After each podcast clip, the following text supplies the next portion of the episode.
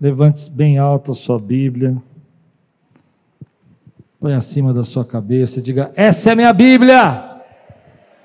Eu sou.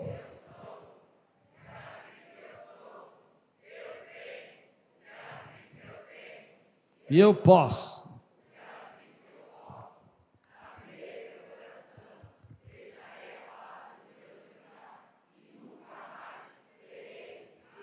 Amém. Glória a Deus.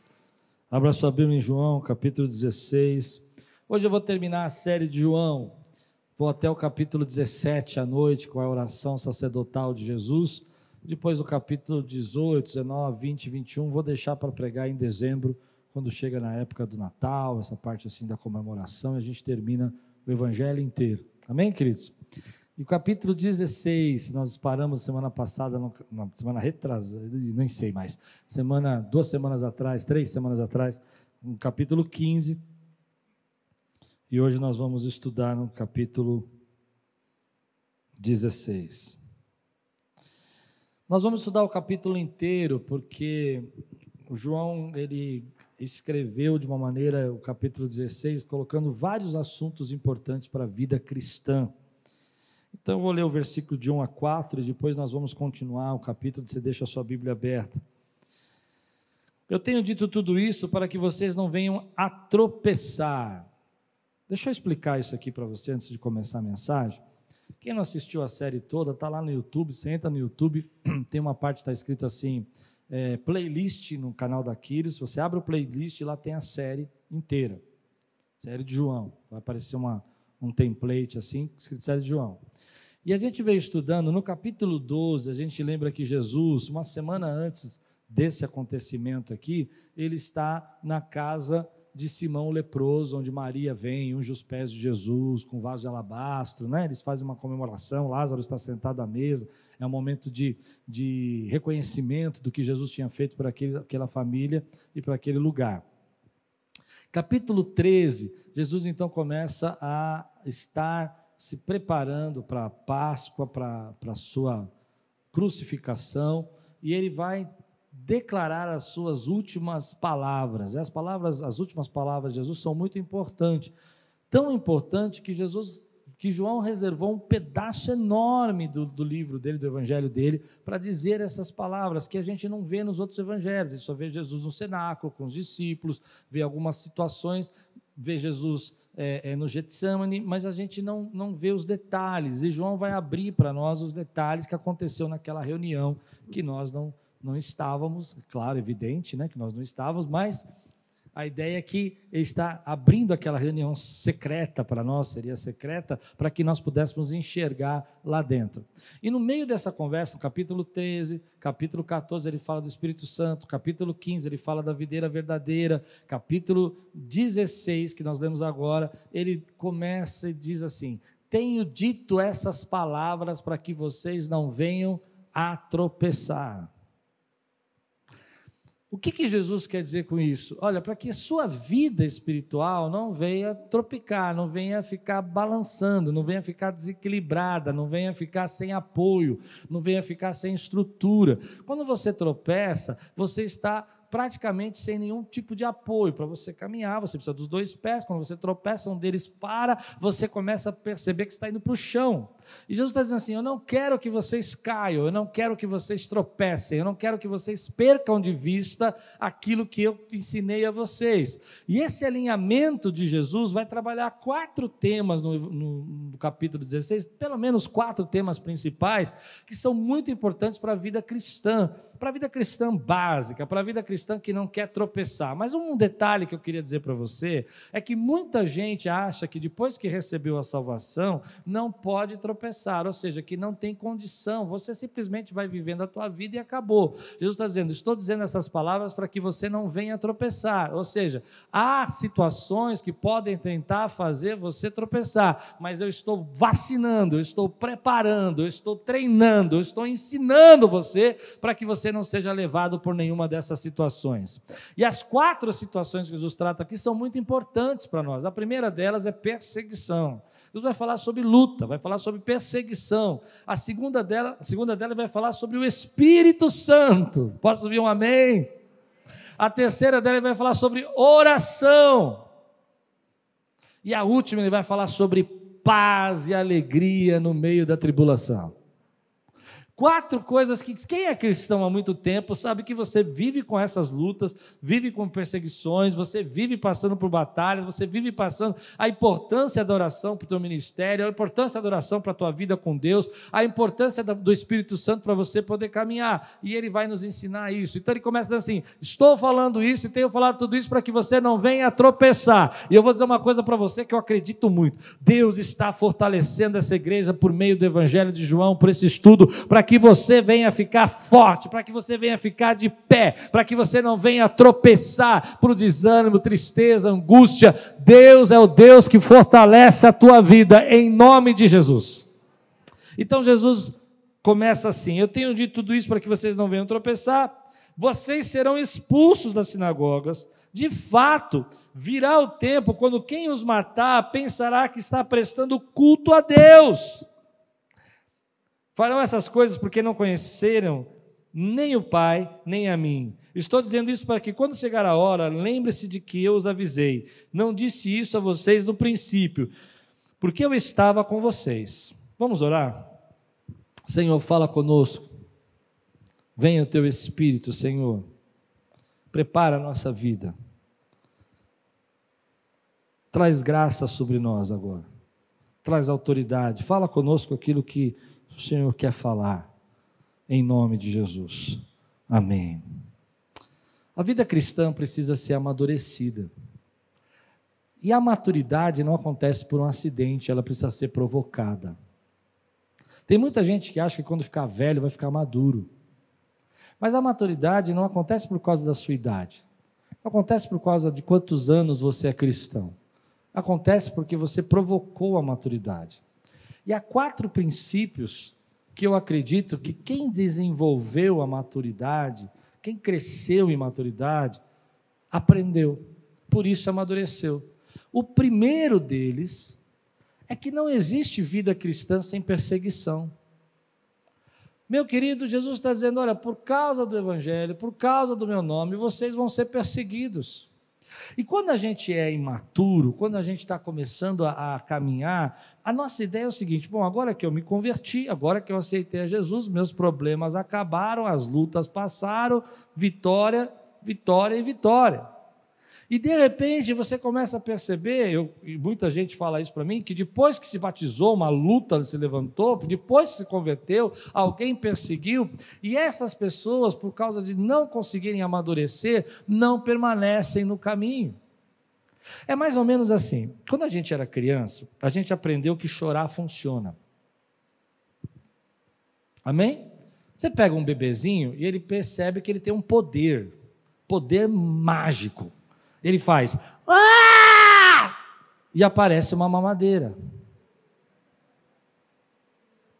Da onde veio ele não sabe, mas aparece. Quando ele vai ficando mais jovenzinho, assim, quatro, cinco anos, ele percebe que ele tem mais poder ainda se ele fizer mais barulho, gritar mais, se jogar no chão. Aparece um cobertor, aparece um brinquedo. De forma Entende a expressão mágica? Ou seja, ele não sabe nem de onde veio, mas chegou na mão dele. E aí a gente vai ficando um adolescente, a gente acha que vai funcionar. E aí eu vou chamar a atenção de vocês, mães, porque vocês estão criando monstrinhos. Porque chega na adolescência, ele fala: Não vou, não vou, não vou na igreja. Você fala: Ai, filhinho, então fica, vai. Eu não sei se está dando para entender. E essa criança vai chegar à juventude. Coitada da mulher que casar com ele. Porque ele vai falar assim: amor, não tem toalha nessa casa. Amor! Porque ele aprendeu que chorar faz as coisas aparecerem. Só que quando ele vai para a vida real, eu não sei se está dando para entender o que eu estou pregando. Quando ele vai para a vida real, a vida real tem luta. E uma das coisas mais tristes que eu vejo de uma geração hoje é uma geração que, no primeiro momento da perseguição, abandona sonho, abandona plano, abandona projeto, só sabe fazer o que é fácil. Eu vou dizer para você, querido, se você quiser grande conquista, você precisa aprender a não parar na perseguição. Quanto mais você fizer o que Deus está mandando e mais fruto você der, mais gente vai falar de você, mais gente vai criticar criticar você, mas não pare de fazer, amadureça. Tem tanta gente que na primeira palavra que recebe fala: Eu não vou fazer mais, eu não vou, eu não vou mais. Meu querido, se eu parasse porque gente me critica, eu não estava aqui. Meu, olha lá na minha pregação, você vai ver lá. Glória a Deus, bênção, tremendo. Daqui a pouco aparece um. Esse pastor não serve nem para ser palhaço. Está escrito lá. Eu não estou nem aí o que falou de mim, eu vou fazer o que Deus mandou eu fazer. Quem pode dizer amém, querido? Então Jesus começa a falar assim: Eu estou falando isso para você não tropeçar. E tem gente tropeçando na primeira perseguição. Ah, eu estou pregando direito hoje. Recebe essa palavra, meu irmão. Você precisa amadurecer. Tem homem de 50 anos que recebe uma palavrinha e fala assim: Eu não vou fazer mais. Levanta e fala: Ei, nada para o propósito de Deus na minha vida. Nada para o plano de Deus na minha vida. Pode falar, pode criticar. Não define o meu destino o que você pensa a meu respeito. O que define o meu destino é a palavra de Deus na minha minha vida. Oh, aleluia! É verdade, não é, meu irmão? Eu fico triste de ver gente boa, gente talentosa, gente que tem um potencial maravilhoso, coração lindo, mas que não consegue enfrentar perseguição, vai ser expulso da sinagoga, vai falar mal de você, vão chamar você de idiota. Deixem falar, faça o que Deus mandou você fazer. Ah, não sei se você está recebendo essa palavra.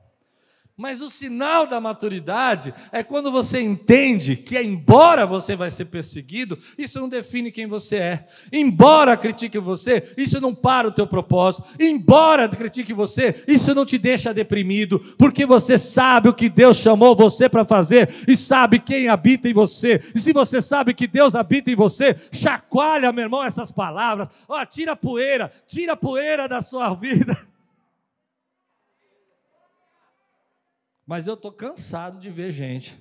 Pastor, pastor Klaus, eu estava fazendo a obra e uma irmã chegou para mim e falou assim, assim, assim. Eu fiquei muito triste, muito ofendido. Sabe por quê? Porque você não sabe de onde vem a perseguição. A perseguição, às vezes, a gente acha que vem do estranho. Mas eu aprendi uma coisa da minha vida, posso ensinar isso para você? Perseguição de estranho não incomoda. O que machuca mesmo é quando a gente é perseguido por gente que a gente gosta. Não, eles não entenderam o que eu preguei. Se um estranho falar mal de mim, que nessa mulher me chamou de palhaço, eu estou nem aí para ela, nem sei quem ela é, o problema é dela. Mas se for o pastor Anderson, for Moacir, porque quando você gosta, aquilo te ofende mais. Consegue entender? E aí a gente precisa ser um pouco mais maduro e entender que quando o inimigo quer parar você, ele vai usar pessoas próximas de você.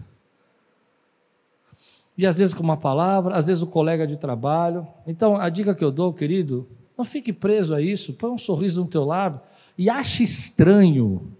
Comece a achar esquisito se ninguém está falando mal de você, porque é que você não está fazendo nada. Quando eu olho lá minhas pregações, eu falo, ah, mil curtidas, 30, é, 600, sei lá, 80 comentários, glória a Deus. Eu falo, cadê os haters? Vamos acordar, pessoal. Porque eu fico pensando, é porque eu não falei nada que mexeu com eles, tinha que ter mexido com eles. Não é que eu gosto de ser perseguido, não. É que isso é um sinal que talvez eu esteja falando só coisinha que todo mundo gosta. Consegue entender o que eu estou pregando? Então você, querido, amadureceu. E Jesus está falando assim: estou falando isso para que você não venha tropeçar, se posicione. A pessoa fala, você vai para um lado, a pessoa fala, você vai para o outro. A pessoa, ah, eu vou ficar amiguinho desse, vou ficar amiguinho daquele. Faz o que Deus está mandando você fazer. Eu, ó, se você quiser saber de perseguição, eu posso dar um curso para você. Já recebi carta, já recebi ameaça, já falaram que ia me matar, já fizeram tudo que você. Meu irmão, não vou parar. Mas eu conheço pessoas, por muito menos, por coisas simples, abandona os propósitos que Deus tem na sua vida. Então Jesus está falando para nós assim: olha, você precisa entender isso. Vai haver problemas, vai haver perseguição. E ele vai dizer aqui, olha o que ele diz aqui: estou dizendo isso para que quando chegar a hora, lembre-se de que eu os. Vai chegar a hora, mas você já foi avisado. Então põe um sorriso do seu lado, vai naquela pessoa que te persegue e fala assim: bom dia, e hoje? Estou tá, sentindo sua falta. Você não aprontou nenhuma comigo hoje. Sabe por quê? Porque ele falou: vai acontecer, e quando chegar a hora, lembre-se que eu avisei. Não disse isso a vocês no princípio, porque eu estava com vocês. Mas agora, ou seja, eu resolvia tudo, eu estava aqui. Mas agora você vai amadurecer. E vocês vão deixar de ser essas crianças que eu ponho a comida, e vocês vão ser aqueles que vão levar a comida. Vocês vão deixar de ser as crianças que eu opero milagres e vocês acompanham, e vocês vão ser aqueles que eu vou usar para operar milagres agora.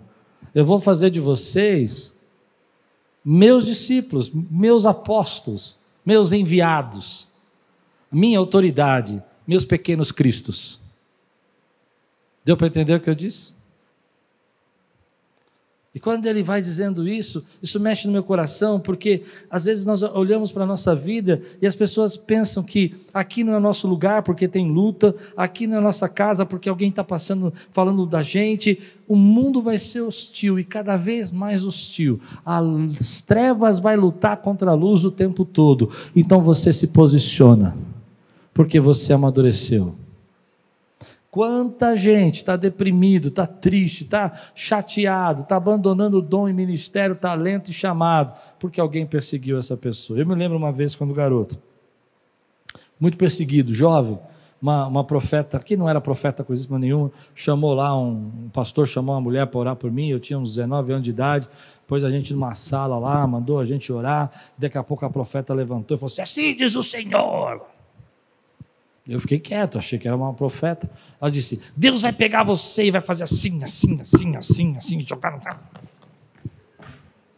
E depois ele vai pegar, fazer mais assim, assim, assim. Eu falei: ok. Fiquei quieto, não sabia o que era aquilo. Mas uma ira, um ódio daquela mulher, um jeito de falar que não parecia nada com meu Deus. E aí no final ela falou assim: Você não vai falar nada, rapaz? Eu falei: Deus sabe. Se é Deus que está falando, eu vou fazer o quê? Vou, Deus sabe, minha vida está na mão dele. Ele é Deus. Sabe, as pessoas tentam ameaçar você, pessoas tentam criticar você, pessoas tentam amedrontar você, porque elas querem parar o potencial que Deus já colocou em você. Ah, não. Ah, não, vou embora. Elas param você, porque dentro de você já tem um potencial de Deus aí. Mas você tem que amadurecer. Existe uma geração que não quer amadurecer. Ai, está difícil. Ai, está ruim. Ai, eu não vou, eu não vou fazer esse trabalho porque meu chefe ele briga comigo. É, meu irmão, a mamãe essa fase passou eu vou chorar. Quem sabe meu chefe me dá uma mamadeira? Ele não vai dar, não. Mas você vai concordar comigo agora. Você já viu gente que a gente não pode falar absolutamente nada? Qualquer coisa que você fala, ela fica extremamente ofendida? Qualquer correção que você faz, a pessoa não aceita a correção? Existe uma geração agora que tudo que você vai falar, você tem que pisar em ovos para falar.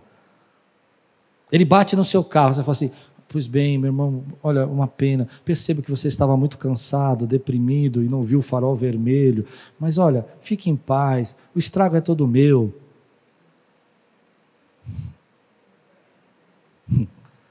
Querido, no mundo você vai ter perseguição, mas nós cremos na vitória que Deus tem na nossa vida. E a gente precisa amadurecer se a gente quiser viver aquilo que Deus tem para nós. Ele nos avisou: o mundo vai ser hostil. E você está deixando que esse mundo hostil defina o teu destino. Quem define o teu destino é Deus. Amém? Então você começa. Eu me lembro de uma pessoa que eu conheci que foi receber uma promoção, abandonou a promoção porque tinha uma pessoa no trabalho dela que perseguia. Deixa ele perseguir à vontade. Faz o teu trabalho, a promoção não é sua.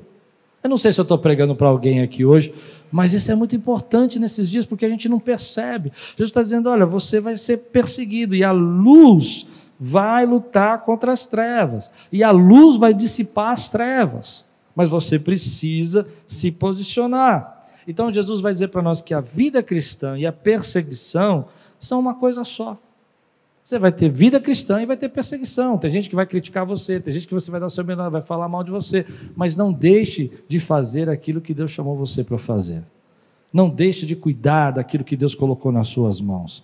Estou cansado, viu, gente? Eu vou falar isso de verdade, de ver gente abandonando o posto por causa de gente que falou alguma coisa. Deixa falar. Faz o que Deus mandou você fazer. Se não fui eu que reclamei, não falei, não dá bola não. Eu estou aqui para fazer isso. Estou aqui para ajudar você quando você errar. Amém, querido? Aí alguém vai falar para você: ah, mas eu não gosto do seu jeito. Deus está te usando do seu jeito. Quem tem que reclamar sou eu. Outro dia eu conversei isso com minha irmã, né? Falei, irmã, eu não falei nada disso. Falei, não, então continua. Quando eu, quando eu não gostar, eu falo. Amém, queridos? Aí Jesus continua nesse processo da vida cristã, no versículo 5 a 16, senão não vai dar tempo. Agora que vou para aquele que me enviou, nenhum de vocês me pergunta para onde vais. Porque falei estas coisas, o coração de vocês se encheu de tristeza, o clima fechou, eles começaram a perceber que Jesus estava falando de alguma coisa muito séria, que alguma coisa muito difícil estava para vir. Mas eu afirmo que para o bem de vocês que eu vou. Se eu não for, o conselheiro não virá para vocês. Quem é o conselheiro? Espírito Santo virá para vocês. Mas se eu for, eu os enviarei. Quando ele vier, convencerá o mundo do pecado, da justiça, e note essa frase, porque essa frase hoje não é mais pregada, e eu quero falar com você sobre ela. E do juízo. Hoje não tem mais juízo, só tem justiça, super graça, graça sobre graça, mas não tem mais juízo. Mas lembra que Jesus está falando aqui, que ele vai nos convencer da justiça, do pecado e da do juízo, porque o príncipe desse mundo já está condenado. Tenho ainda muito a que dizer, mas vocês não podem suportar agora. Mas quando o Espírito da verdade vier, ele os guiará a toda a verdade. Não falará de si mesmo, falará apenas o que ouvir e anunciará a vocês o que está por vir. Ele me glorificará, porque receberá do que é meu, e tornará conhecido a vocês. Tudo que pertence ao Pai é meu. Por isso eu disse que o Espírito receberá do que é meu e o tornará conhecido a vocês. Mas um pouco e já não me verão, um pouco mais e me verão de novo. Segunda característica da vida cristã que você precisa se apegar é a presença do Espírito Santo. Algo que é muito mal entendido. Porque muita gente acha que o Espírito Santo está aí para dar arrepio nas pessoas, está aí para deixar as pessoas com manifestações. Claro que manifestações são bênção, mas o Espírito Santo, ele é o conselheiro. Olha os termos que Jesus diz. Ele é o guia, ele é o conselheiro, é aquele que vai nos revelar o futuro, vai nos mostrar o que nós temos, vai nos convencer, vai nos converter do pecado. E o principal pecado, o primeiro pecado é não crer em Jesus. Vai nos mostrar o juízo de Deus, vai nos mostrar a justiça de Deus. E a justiça de Deus aqui que Jesus, que Jesus está se referindo é a morte, crucificação, dele a ressurreição que pagou os nossos pecados. É o cálice da justiça de Deus que Jesus bebeu na cruz. E depois ele vai falar do juízo, onde o pecado, Satanás, seus demônios vão ser julgados. Ele está dizendo aqui nesse texto para nós. É claro que ele está falando, eu não vou falar tudo isso para vocês, que vocês não estão prontos para receber. Mas ele vai mostrar para nós que a vida cristã, querido, só pode ser vivida se nós dermos espaço ao Espírito Santo. E aí você precisa entender, é um, algo básico, é algo simples, mas que nós precisamos às vezes nos lembrar, que você fica chocado, você fica é, é, é, vê algo errado e você consegue se sentir doído, porque o Espírito Santo habita dentro de você. Agora, quando uma pessoa está afastada do Espírito Santo ou não conhece o Espírito Santo, ela não enxerga o pecado. Se você começou a achar tudo normal, é bem provável que você parou de buscar a presença do Espírito Santo de Deus, porque é Ele quem convence você do erro. É Ele quem vai falar para você que você não deve fazer isso. Não é a igreja, não é o pastor, mas é Ele que habita quando você está em secreto, quando você está invisível, quando ninguém sabe onde você está, quando ninguém sabe o que você está fazendo. É Ele quem vai guiar, conselhar, mostrar o caminho para a tua vida. E eu amo falar do Espírito Santo, porque para mim, a minha história com Deus tem duas partes. A primeira era uma parte que eu não conhecia o Espírito Santo, não sabia que ele existia, nunca ouvi pregação sobre ele, poucas pregações, não era uma coisa para mim próxima. E a segunda parte da minha vida é quando o Espírito Santo me marca, quando ele vem e me batiza, quando ele vem e me marca com a presença dele. E nessa hora a minha vida começa a ser mudada. Tudo aquilo que a gente quer convencer o outro que está errado, a gente não consegue convencer. Mas quando o Espírito Santo vem e marca você, quem aqui já foi marcado pelo Espírito Santo de Deus está entendendo o que eu estou dizendo. Quem aqui já foi batizado, marcado, não só quando eu falo batizado, não pense só em línguas, mas recebeu aquela marca, sabe, a presença gloriosa de Deus. Alguém Alguém aqui já recebeu isso, meu irmão? Uma vez que você foi marcado, você não consegue ser mais o mesmo. Quem já pisou no Santo dos Santos, outro lugar não sabe habitar, porque você foi marcado por Ele. E aqui está uma dica que eu quero dar para os pais também. Meu querido, não adianta você falar para o seu filho isso é errado, você precisa deixar o Espírito Santo marcar o seu filho. Ah, não. Tem muito pai que faz assim, me perdoe, eu vou abrir um parênteses aqui, mas eu preciso ensinar. Eu vou aproveitar esse texto hoje, eu vou ensinar muita coisa que eu estava querendo ensinar. Tem muito pai que acha assim: ah, eu vou vivendo a minha vida, eu vou fazendo o meu jeito, eu vou fazendo tudo errado tal. Aí percebe que o filho não tem a mesma capacidade de entendimento, de controle que o pai. Já estava errado o que o pai está fazendo, mas ele acha que ele é mais maduro, ele tem controle. O filho acha, o filho começa a ver e o filho faz o quê? Vai fundo naquilo que o pai está fazendo, pior que o pai, mais que o pai. Aí o pai fala: Meu Deus, o que está acontecendo com meu filho? Vou levar para a igreja, para a igreja ensinar. Não, meu irmão, você precisa marcar o teu filho com o Espírito Santo, ele tem que ver você nos pés de Cristo. Ah, não. Você entende o que eu estou pregando? Não é levar na classinha, ele tem que ver você orando, ele tem que ver você apaixonado por Deus, ele tem que ver que você busca a presença de Deus. Eu me lembro que na minha juventude, na minha adolescência, eu estava meio perdido, meio afastado, minha mãe doente, e eu gostava de ver minha mãe dobrada de joelho assim no quarto. Ela não entendia nada do que ela estava fazendo, ela ficava de joelho e falava assim: Pai, eu não tenho cabeça mais, mas cuida desse menino, cuida desse garoto, cuida desse esse Klaus, cuida do Klaus, Senhor, olha esse menino para ele não se perder. Eu te dei, eu te dei, eu te dei. As pessoas podiam dizer para mim que aquilo era errado, aquele outro que eu queria fazer era errado, mas quando o Espírito Santo vem, ele vai te convencer, vai te converter a toda a verdade.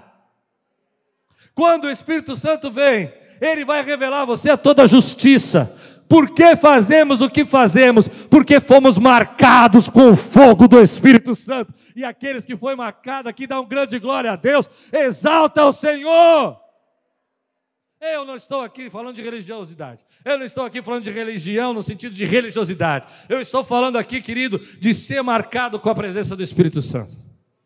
Jesus está dizendo para nós: olha, para que você não tropece, você precisa entender que você vai ser perseguido, mas não deixe a perseguição parar você. Para que você não tropece, lembre-se que você tem um conselheiro, lembre-se que você tem um guia, lembre-se que você tem alguém que vai abrir os seus olhos, vai mostrar a verdade para você. E aí tem muita gente, querido, tomando decisão na sua vida sem perguntar para o conselheiro. Tem muita gente que não sabe que a vida está dando volta, não sabe por que não sai do lugar, porque ao invés de usar o conselheiro, quer tomar decisão sozinho e depois pedir para Deus abençoar. Pronto, preguei. Vamos embora para casa? Quantas vezes eu vejo, ah, não, porque eu vou fazer essa profissão, que essa profissão dá muito dinheiro. Aí não consegue nem trabalhar na profissão, porque não perguntou para o conselheiro. não, eu vou casar com aquela, aquele rapaz lá, porque aquele rapaz é rico. Casa com ele não dá certo, porque você não perguntou para o conselheiro. Ele queria que você apoiasse, apostasse no feinho, mas você não acreditasse no feinho. Graças a Deus que a Lupe não pensou assim, porque eu, além de pobre, é feinha, então, mulher de fé.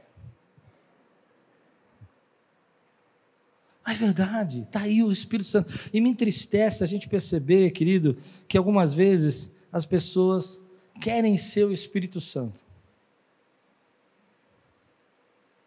Elas querem que os, convencer os outros, elas querem fazer com que os outros entendam, elas querem levar os outros a, Querido, é o Espírito Santo que vai fazer essa obra, você só tem que dar lugar, tem que dar espaço na tua vida, na tua casa. Ah, meu irmão, eu creio que nesse tempo Deus quer marcar a sua vida, eu creio que nesse tempo Deus quer marcar o seu filho, eu creio que nesse tempo Deus quer marcar a sua casa, eu creio que nesse tempo Deus quer avivar o seu coração. Ah, mas você colocou tantas barreiras. Não, isso aqui é coisa da igreja, isso aqui é coisa da cabeça do pastor Klaus. Não, querido, seja flexível, o Espírito Santo está aqui, ó. E essa noite ele está marcando a nossa vida, essa manhã ele está marcando a nossa vida. Eu já estou na noite, já no cu da noite. Essa manhã ele já está fazendo algo extraordinário no nosso meio. Você crê nisso ou não? Eu quero ser marcado pela presença dele. Diga comigo, doce Espírito, bondoso Espírito, me guia, amolece seu coração, seja flexível. Quantas vezes a gente não é flexível? E a gente vai se esfriando a gente vai se afastando, vai deixando, sabe? Ah, isso é normal, o Espírito Santo falando conosco, isso está errado, o Espírito Santo falando conosco que você, você não devia ter tratado tua esposa assim, você continua tratando, você não devia pensar dessa maneira, você continua pensando. Jesus está dizendo assim: olha, sabe, o que está acontecendo é que vai começar um dia muito triste, um momento muito triste, vocês vão ficar tristes, mas pense nesse momento como uma dor de parto que quando, depois da dor do parto, nasce o filho. E a mãe, quando segura o filho, fica tão feliz, tão contente, que esquece a dor. Ou seja, quando vier o Espírito Santo sobre vocês, vocês vão ficar tão contentes, tão felizes, que vão esquecer da dor. Uau! Eu quero essa presença do Espírito Santo na minha vida. Eu quero viver isso que o Espírito Santo tem para mim hoje. Eu não aceito viver das experiências passadas. Deus tem novas experiências para minha vida. Não me fale do que o Espírito Santo fez há 10 anos atrás na tua vida. Me conte o que ele está fazendo nessa semana na sua vida. Vou repetir. Não fique vivendo da nostalgia do que o Espírito te usou. Eu quero saber hoje o que o Espírito está falando com você. Segunda marca da vida cristã, então, ele vai dizer assim: olha, vocês vão precisar desse consolador, vocês vão precisar da presença dele, mas vão precisar ouvir o que ele tem para dizer. No versículo 17 a 32, então Jesus diz assim: Alguns dos seus discípulos disseram uns aos outros: O que ele quer dizer com isto? Mais um pouco e não me verão, e um pouco mais me verão de novo. E por que vou para o Pai? E perguntaram-lhe: que quer dizer um pouco mais? Não entendemos o que ele está dizendo. Jesus percebeu que desejava interrogá-lo a respeito disso, pelo que lhes disse: Vocês estão perguntando uns aos outros o que eu quis dizer quando falei? mas um pouco e não me verão, um pouco mais e me verão de novo. Digo que certamente vocês chorarão e se lamentarão, mas o mundo se alegrará. Vocês se tristecerão, mas a tristeza vocês transformará em alegria. A mulher que está dando à luz entre dores, sente dores, porque chegou a hora a sua hora, mas quando o bebê nasce, ele esquece a angústia por causa da alegria de ter vindo ao mundo. Assim acontece com vocês. Agora é hora de tristeza para vocês, mas eu os verei outra vez, e vocês se alegrarão, e ninguém tirará essa alegria de vocês. Naquele dia vocês não me perguntarão mais nada. Eu asseguro que meu Pai dará a vocês tudo o que pedirem em meu nome. Até agora vocês não pediram nada em meu nome. Peçam e receberão para que a alegria de vocês seja completa. Embora eu tenha falado por meio de figuras, vem a hora em que não usarei mais esse tipo de linguagem, mas falarei abertamente a respeito do meu Pai. Nesse dia vocês pedirão em meu nome. Não digo que pedirei ao Pai em favor de vocês, pois o próprio Pai os ama, porquanto vocês me amaram e creram que eu vim de, de Deus. Eu vim do Pai, entrei no mundo, agora deixo o mundo e volto para o Pai. Então os discípulos Jesus disseram: Agora estás falando claramente, não por figuras. Agora podemos perceber que sabes todas as coisas, nem precisas que te façam perguntas. Por isso cremos que vieste de Deus. Respondeu Jesus: Agora vocês creem, aproxima-se a hora e já chegou quando vocês serão espalhados, cada um para a sua casa. Vocês me deixarão sozinho, mas eu não estou sozinho, pois meu Pai está comigo. Terceira chave da vida cristã: oração. Jesus vai dizer assim: Olha, aquilo que vocês pedirem no meu nome, vai acontecer, Deus vai fazer. E o que vocês e vocês devem pedir para que a sua alegria seja completa. Peçam para que a sua, a sua alegria seja completa. Eu vou dizer uma coisa que eu tenho certeza que eu vou ser criticado, mas eu vou falar. Uma das coisas que mais me assustou ou me impressionou, eu vou ser criticado por isso, pode anotar, foi a maneira como o Islã ora.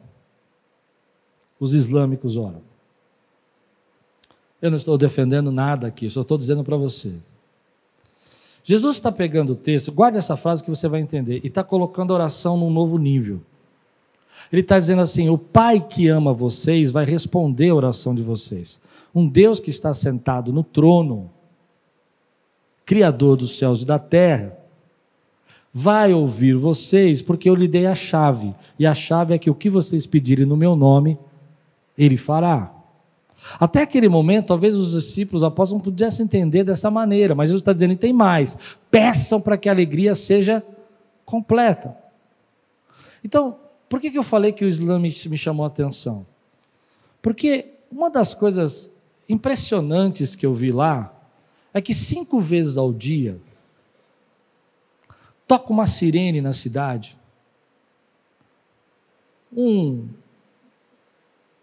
Esqueci o nome agora, um, não é Sheik que fala, mas é, é um dos mestres da, da, da, da igreja deles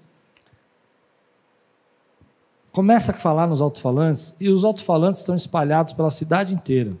Não é assim? Pela cidade toda. Então aqui tem uma mesquita, lá na esquina tem outra mesquita, tem outra mesquita, tem outra mesquita, tem outra mesquita, e eles começam a orar. No horário da oração, cinco vezes ao dia. Tudo para. Comércio para. Loja para. Carros param Aí você, como ocidental bom como eu, fala: ah, isso é religiosidade. Isso aí é, é porque a religião entrou na cabeça dele. Porque a gente, como ocidental, acha que isso é uma imposição. Entende o que eu estou dizendo? Mas nós estávamos fazendo uma viagem que saía num deserto. E no deserto não tinha mesquita, não tinha essa campainha, não tinha esse, esse, esse não fala, alto-falante falando. E de repente o motorista virou para nós e os guias disseram assim: ó, nós vamos parar aqui agora, nós vamos dar uma pausa. Eu falei, mas engraçado, a gente acabou de sair dali, parando agora. Vamos, é, nós vamos parar, vamos parar aqui para vocês tomar um café. E a gente parou num lugar meio esquisito, ficamos lá, e daqui a pouco eu percebi que eles sumiram. Não tinha o falante, não tinha ninguém convocando, eles sumiram. E eu fui procurar, esses homens deixaram a gente aqui no meio do deserto e fugiram. Sumiram. E aí eu vou entrando assim para dentro da, do, do, do, comércio que nós estávamos e vejo que tem três geladeiras daquela de refrigerantes grandes assim, afastadas. Foi que esquisito, né? No meio do corredor. Quando eu olho para trás, eles tinham, eles levam um tapetinho deles debaixo do braço, tinham jogado o tapetinho no chão ele, o motorista, o guia, o outro guia, o dono do bar, do, do comércio, não era um bar, era um café, um café seria uma cafeteria para nós, o dono da cafeteria e o filho. Um garotinho de oito, nove anos de idade, dobrando o joelho e orando. Eu, eu sei que eu, eu, vou ser criticado, porque algumas pessoas falam assim, pastor, mas isso não serve como exemplo. Preste atenção. Você tem o nome de Jesus. E foi feita uma pesquisa há pouco tempo aqui no Brasil, a média de que um crente ora, sabe quanto é? Menos de cinco minutos por dia. Você não precisa de tapetinho, você não precisa de ninguém, porque você tem o Espírito Santo de Deus na sua vida. E ele fala para você, ora, e a gente às vezes não ora. Mas o que me chamou a atenção é que os garotinhos, pequenininhos, orando. E todo muçulmano tem um calo aqui na testa. Se, se ele é muçulmano, ele vai ter um calo aqui. Só você olhar que você vai ver o calo na testa dele. Sabe como chama esse calo? Calo de oração. Na testa dele solta um calo, igual calo de mão. E quando eu perguntei para ele, ele falou assim: Sabe qual é o desejo do meu filho? ele conseguiu um calo também.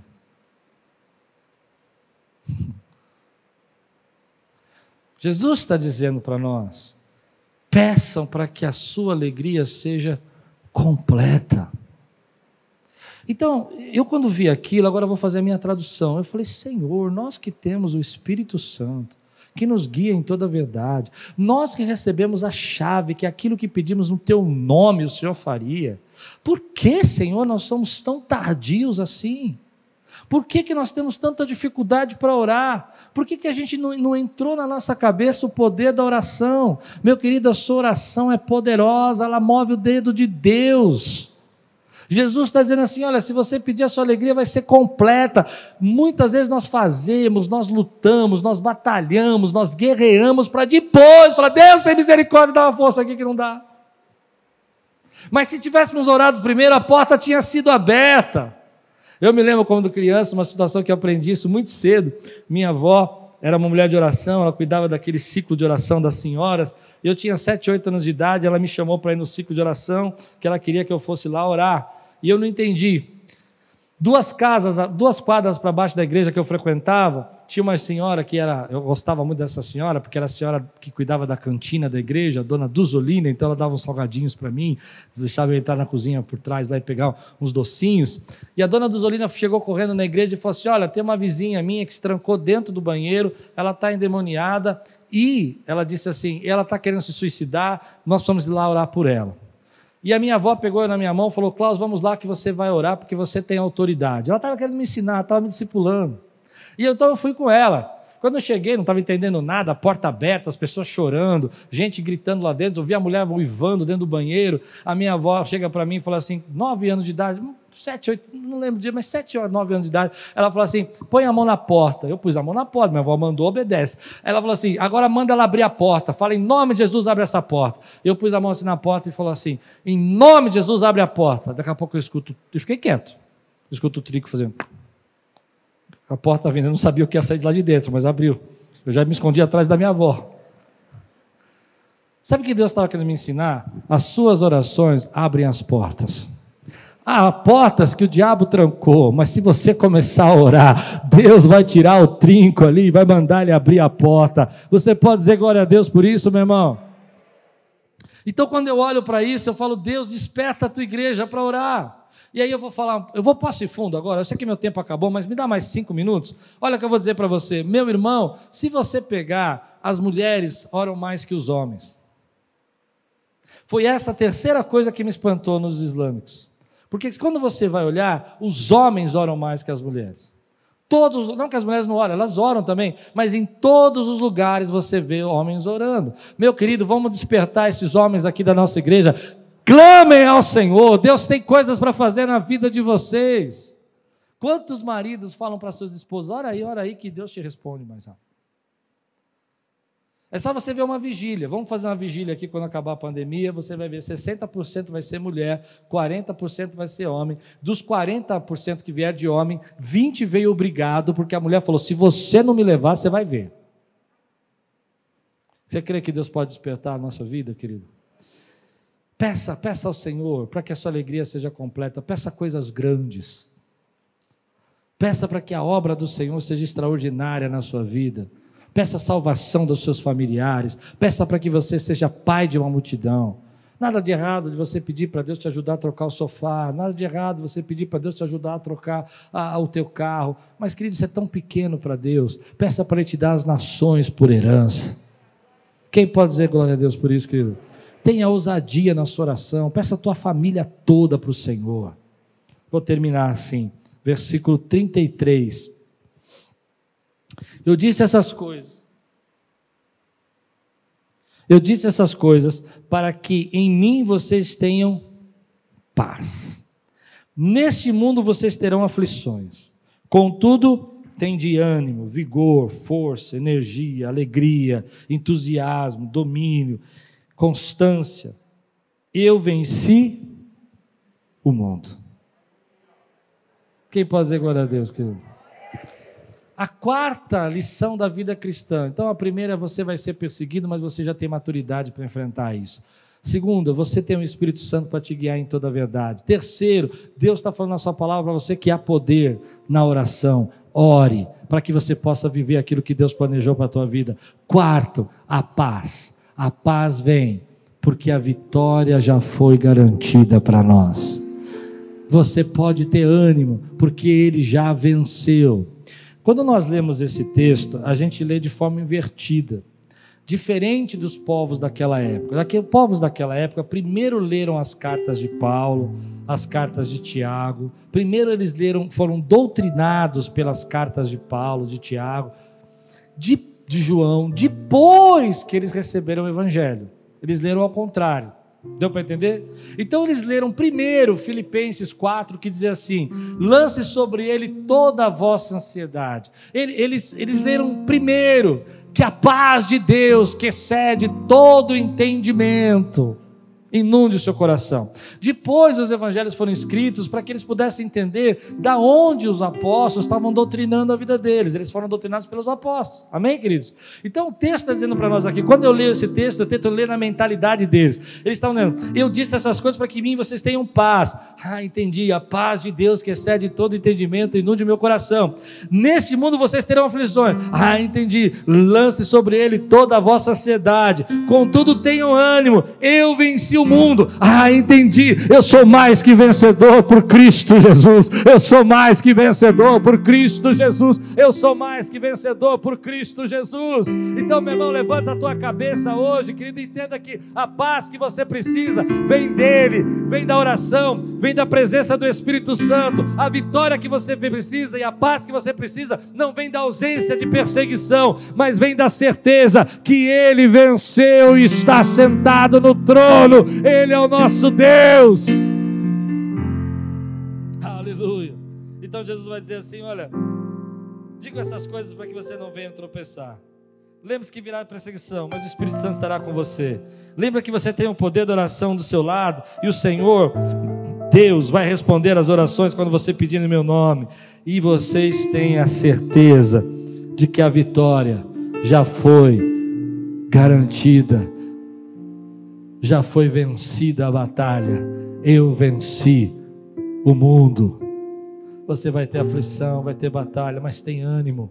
Eu venci o mundo. Quantos recebem essa palavra na sua vida?